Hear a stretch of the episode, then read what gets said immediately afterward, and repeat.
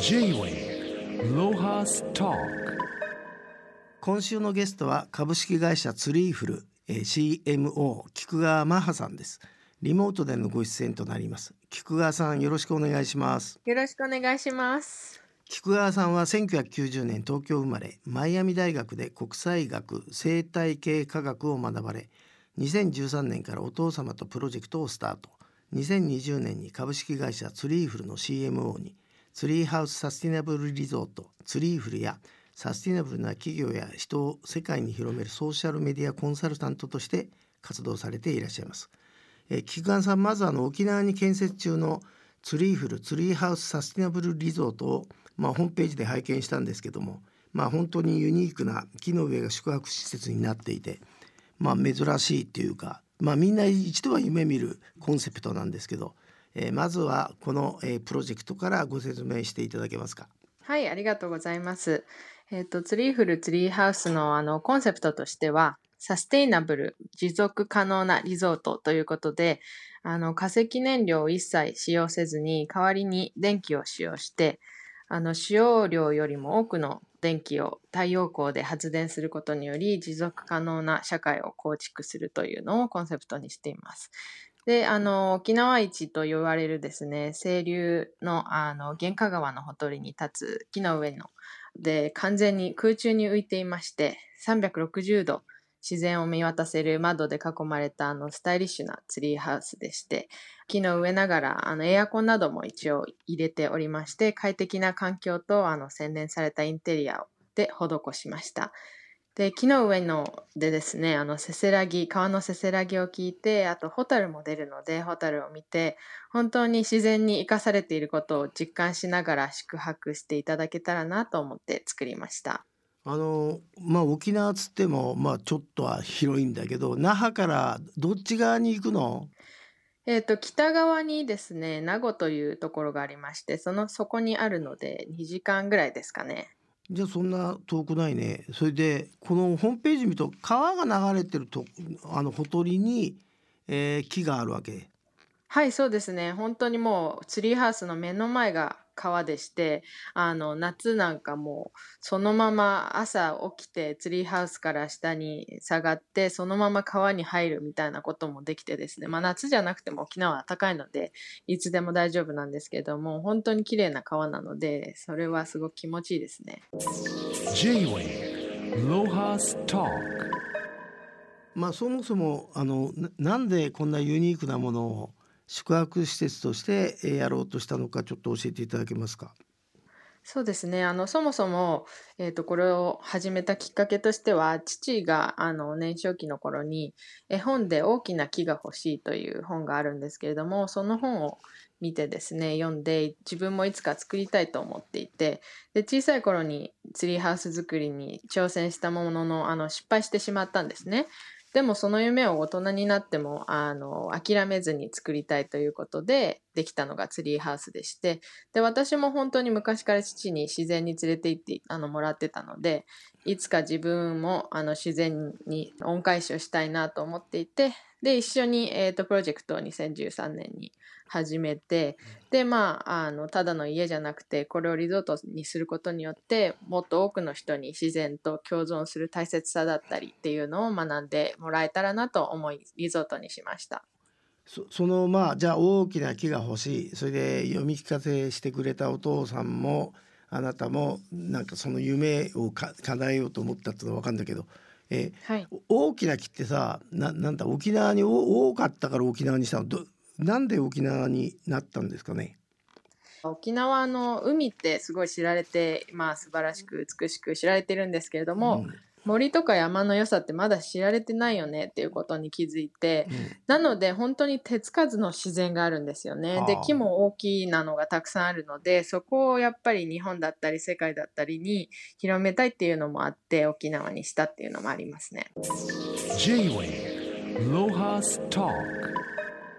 えーとこのツリーフルのツリーハウスサスティナブルリゾートが今あの何棟ぐらい出来上がっててどんな形のものがあるかをちょっと説明いただけますか？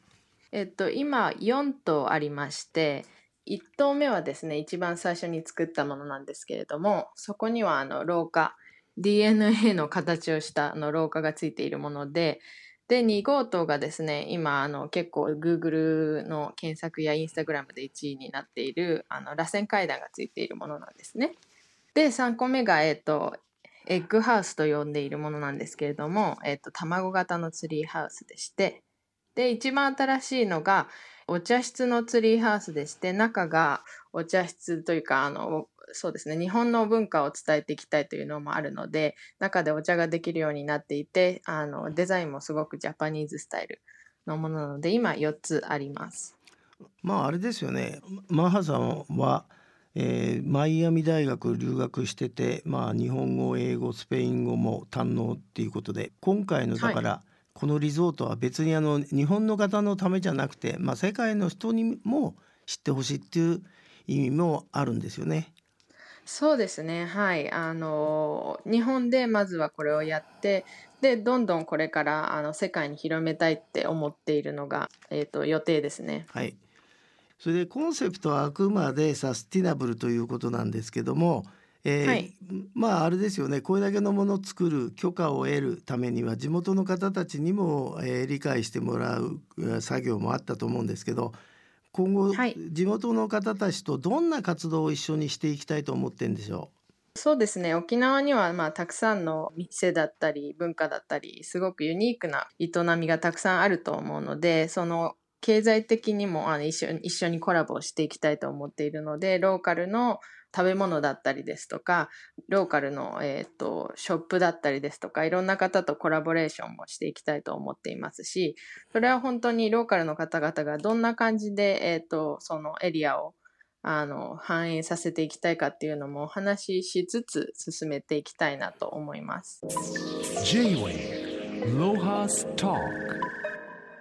あのホームページ上で沖縄の地元の人たちと一緒の環境活動シーゾーグイム水車復活プロジェクトってなんだけどこのまずこの謎の言葉シーゾーグイムって何ですか？あシーゾーグムイですね。あシーゾーグムイ。シーゾーグムイっていうのは、なん、あもうちょっと言いにくいんだけど暗号のようなちょっとこれこのプロジェクト全体とこの言葉を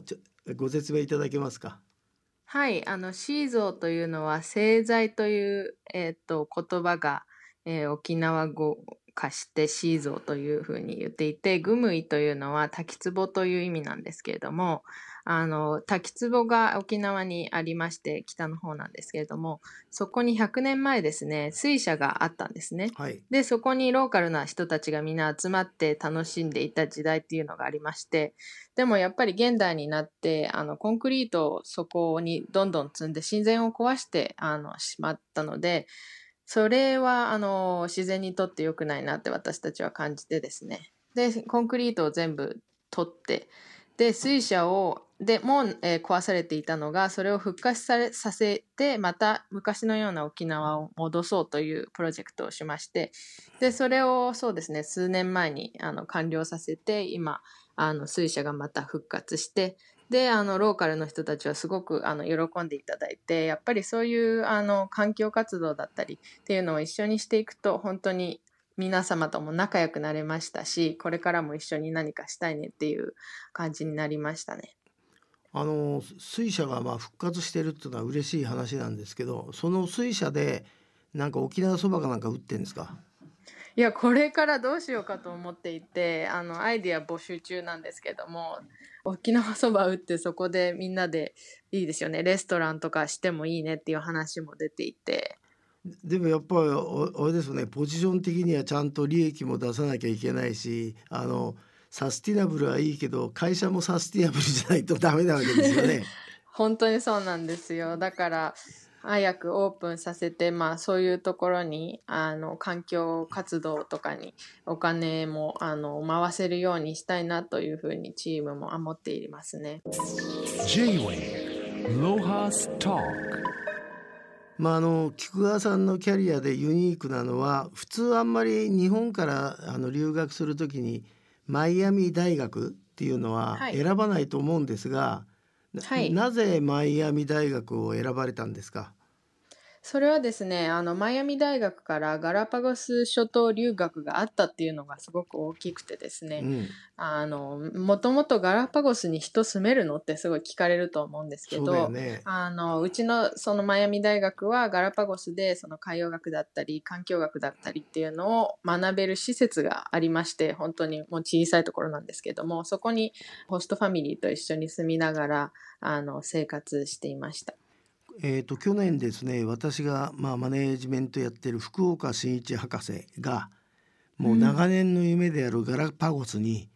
たった23日しかいない 3日ぐらい行ったのかな。3日？か4日かな。うんでもさすごい抜け道があんだねマイアミ大学。どのくらいあの滞在なさったんですか？半年ぐらいですね。うわー喜ぶと思うな福岡が聞いたら今度ぜひ福岡に話してやってくださいあんたあ、何はい、ぜひぜひ。あんたなんなんなのよ学者なのにたった34日で語るんじゃないよって いや、また行ってほしいな。私のホストファミリーまだもちろん住んでるので、そこに泊まっていただいてもいいですし、もう本当に小屋ですけどい、すごいいい経験ですよ。半年行っててさなんかあなたなりの発見があったら教えていただきたいんですけどガラパゴスで。そうですね。それで言うと、やっぱり、そのガラパゴスの人たちっていうのは、全然周りにきらびやかなものとか、そのもの自体は全然何もないんですけれども、一番の誇りに思っているのがやっぱり自分たちの自然でして、地球はまあ一つしかない、今その大切にしないと今、今後修復はできないっていうことを一番知ってるのはまあ彼らだなって思感じましたね。やっぱり日本にとかに暮らしているとあんまりそこまで考える機会がなくてなんで大切なのっていうのがそこまで実感できないと思うんですけどもガラパゴスの人たちはそれしかないのでもうそれを大切にするっていう思いが強くてですねそれをもっと日本とかその世界の人に知ってほしいなってあの思いましたね。J-Way Lohas Talk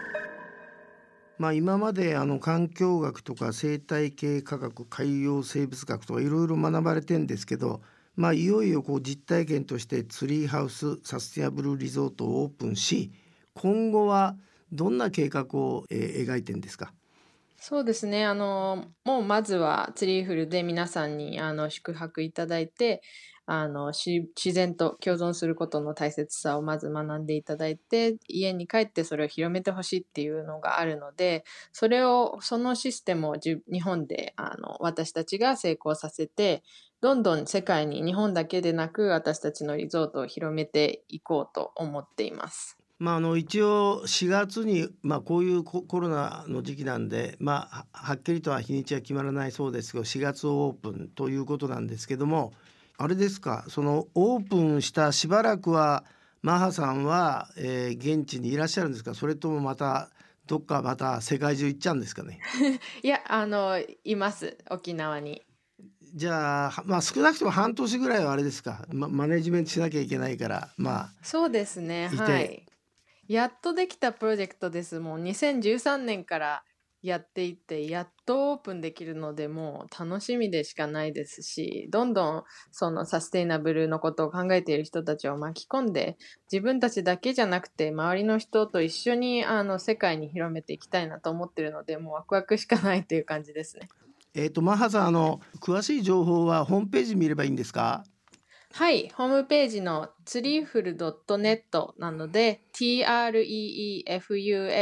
treeful.net というのがウェブサイトでして、インスタグラムも treeful.treehouse 英語で、なのでぜひそこでお願いします。ぜひ、はいえーこれからも、えー楽しいプロジェクトを、えー世界に広めていってください。今日はどうもありがとうございました。ありがとうございました。